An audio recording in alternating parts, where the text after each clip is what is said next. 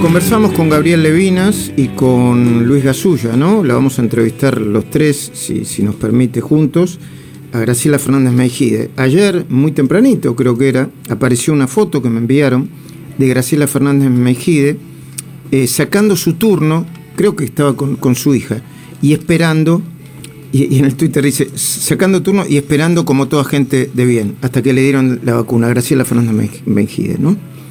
Yo le, pre, le, decía a la producción, tenemos que hablar con un referente moral para no caer en la desesperación, la indignación y el que se vayan todos generalizado, para separar a la buena gente de la mala gente. Y vamos a saludar ahora a Luis y Gabriel, a Graciela Fernández Mejide, cuando pasaron 14 minutos de las 8 de la mañana de este martes 23 de febrero de 2001. Graciela, querida, eh, buen día, ¿cómo estás? ¿Cómo les va? ¿Qué tal Luis? ¿Qué tal Gabriel?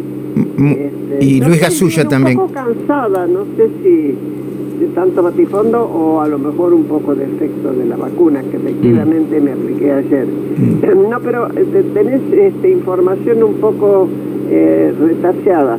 El, el, turno se sacaba el viernes. Ah.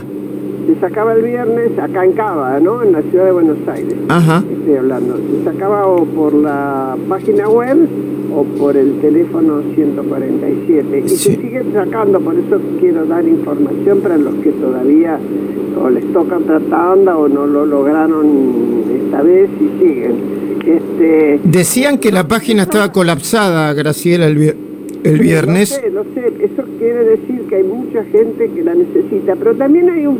Yo después me enteré de que se creó un problema. Esto me enteré mientras esperaba que me diera la vacuna porque la gente que estábamos ahí, gente común, este, charlaban y cada uno contaba su propia experiencia. A veces hubo hasta cinco nietos que intentaban entrar en la página por un abuelo. Mira vos. Entonces eso colapsa obviamente, claro. además de que es cierto que en las grandes ciudades sobreviven más gente de mayor de 70, 80 y hasta 90. Yo voy a cumplir 90, este, Luis, ahora. Estás perfecta, Graciela, estás perfecta. Sí, ojalá estuviera perfecta. Divina, divina. Graciela, eh, sí. ¿cuál es tu primera mirada sobre, sobre los, vacunatorios, los vacunatorios VIP? Sobre, bueno, el, el, lo que disparó la, la, confesión, entre comillas, de Horacio Berbitsky. Sí, a mí eh, honestamente eh, no me sorprendió tanto, porque ya veníamos teniendo eh, noticias de que esto estaba ocurriendo en otros lugares del país. Porque el manejo general del peroquismerismo, como lo llamo yo, este, es así, ventajero, eh, de, de, sentir que el poder le autoriza a mucho más que a sus obligaciones, porque en realidad el poder, que es la lógica de la política, disfrutarlo, hay que preguntarse para qué, y debería ser para el servicio público, que es lo que corresponde, y en lugar de eso termina siendo el servicio personal o de grupos o de facciones.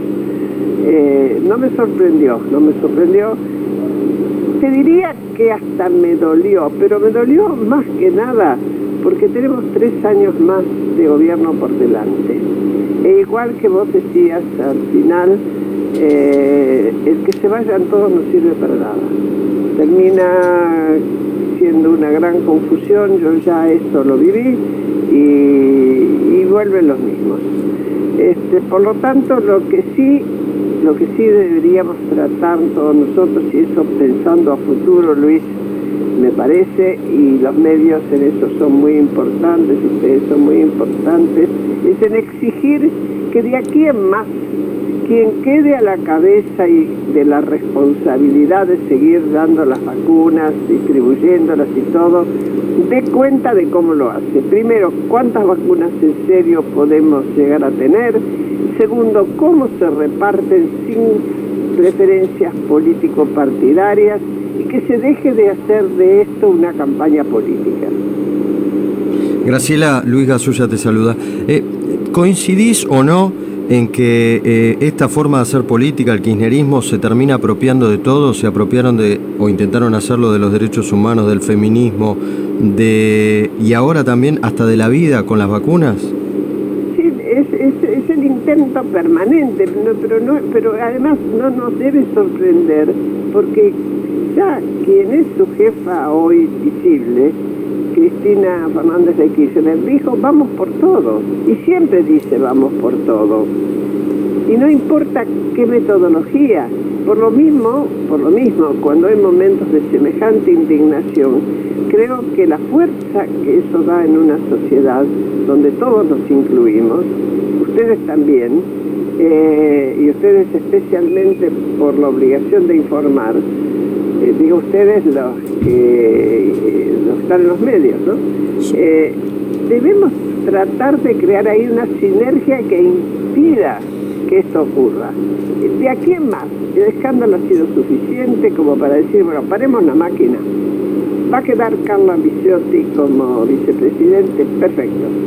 Que nos dé listas diarias de vacunación. Miren chicos, yo ayer ingresé en horario un poco antes, como muchos otros, por la ansiedad que te da llegar temprano, encima llovía, todo el mundo salió antes de tiempo de sus casas, así que y estaba perfectamente bien organizado, es decir, se puede hacer. Había un sector donde estaba sentada la gente con separación suficiente de sillas y esperaba que le tocara el turno para vacunarse. Después había otro sector donde uno esperaba media hora para ver si tenía algún tipo de reacción por la vacuna y después nos íbamos. En total, tres cuartos de hora habrá sido y todo el mundo quedaba anotado y salía con un papelito donde decían que después nos iban a avisar, que nos decían que nos habían aplicado la vacuna y que después nos iban a avisar para darnos la segunda dosis cuando correspondiera. Bueno, ahí empiezan las preguntas. ¿Habrá segunda dosis? ¿Pero llegarán las vacunas? Bueno, a eso tienen que responder. Tenemos que exigir para adelante. Yo será que tengo muchos años y poco tiempo por delante a la vista. Eh, no me paro tanto en los reclamos, que creo que hay que hacerlos, sino después en decir, bueno, y de acá en más, ¿qué van a hacer? Claro que sí. Graciela, Gabriel te habla, ¿cómo andás? Bien.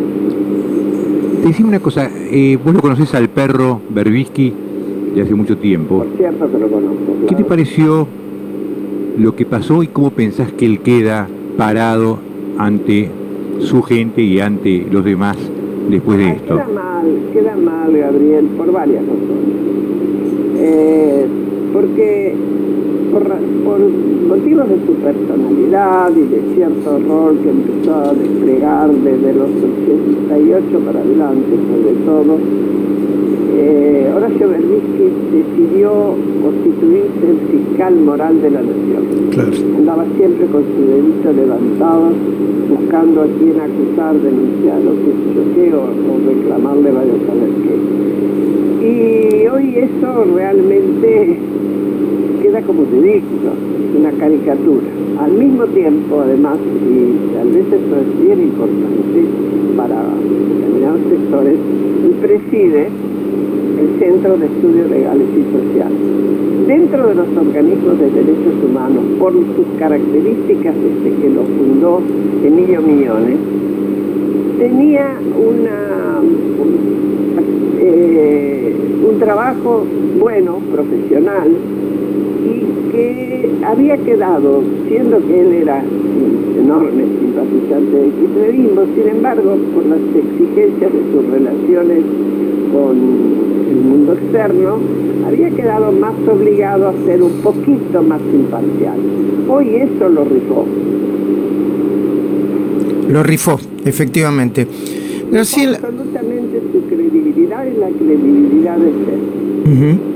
Graciela, eh, eh, eh, recién estamos haciendo una mesa con Gabriel, con, Luis Gasulla, y yo, a ver, hice una, en realidad fue una comparación, no, no, a ver, no quería comparar los hechos, sí plantear la idea de que, eh, así como los bolsos de José López indignaron y mucho a una buena parte de la sociedad, aunque son casos diferentes, también había mucha indignación acá y volvíamos entonces a, plantear lo que sucedió en diciembre de 2001 con el que se vayan todos. A ver, el gobierno está tratando de eh, eh, hacer un control de daños y limitar con, el, con, con esta lista de 70 personas lo que pudo haber pasado. Pero yo, por ejemplo, acabo de hacer una consulta al, a la Fiscalía de Guillermo Marijuán y Marijuán pidió que se investigue a todos los gobernadores del país también, ¿eh? No solamente eh, a nivel nacional. O sea que esto me parece que, que puede llegar a ser una especie de bola de nieve no digo interminable desde el punto de vista político, pero que crezca y cuya atención crezca cada vez más. Vos no sabés lo que son los mensajes de, nuestra audiencia y de en todos lados, ¿no? En la televisión. ¿Qué sugerirías vos ante este momento político? En este momento político, como pido sensatez y tranquilidad a los sensatos y tranquilos. Eh, pido que la oposición esté lista para hacer propuestas siempre, porque no nos olvidemos que es un año electoral y que el gobierno jugaba buena parte de sus ambiciones para ganar al tema de la vacuna. Está claro que así. Bueno, eso le ha salido muy duramente. Yo lo que espero es que no venga y pongamos atención una campaña del lado del kirchnerismo duro para meterse con el tema salud. Sobre todo queriendo unificar todo lo que sea salud pública con salud privada. Ojo al güey ahí. Sí, y ojo con meter a todos en una misma bolsa, que es lo que están tratando de hacer. Muchísimas gracias, Graciela, por atendernos. Te mando un beso y espero que estés muy bien de la vacuna y me alegro que te las haya dado. ¿Qué, qué fecha tenés para la segunda dosis? qué sé yo, no sé, me la van a dar por teléfono o por mail, te toman estos datos y después te llaman, supongo, porque me dijeron eso, ya le van a avisar cuándo tiene que darse. Sé que es no menos de 21 días, que lo que tengo que desear es que venga la, remesa de segunda dosis. Claro que sí. Te mando un beso, Graciela, gracias por atendernos. Gracias, ¿eh? gracias, saludos a los tres.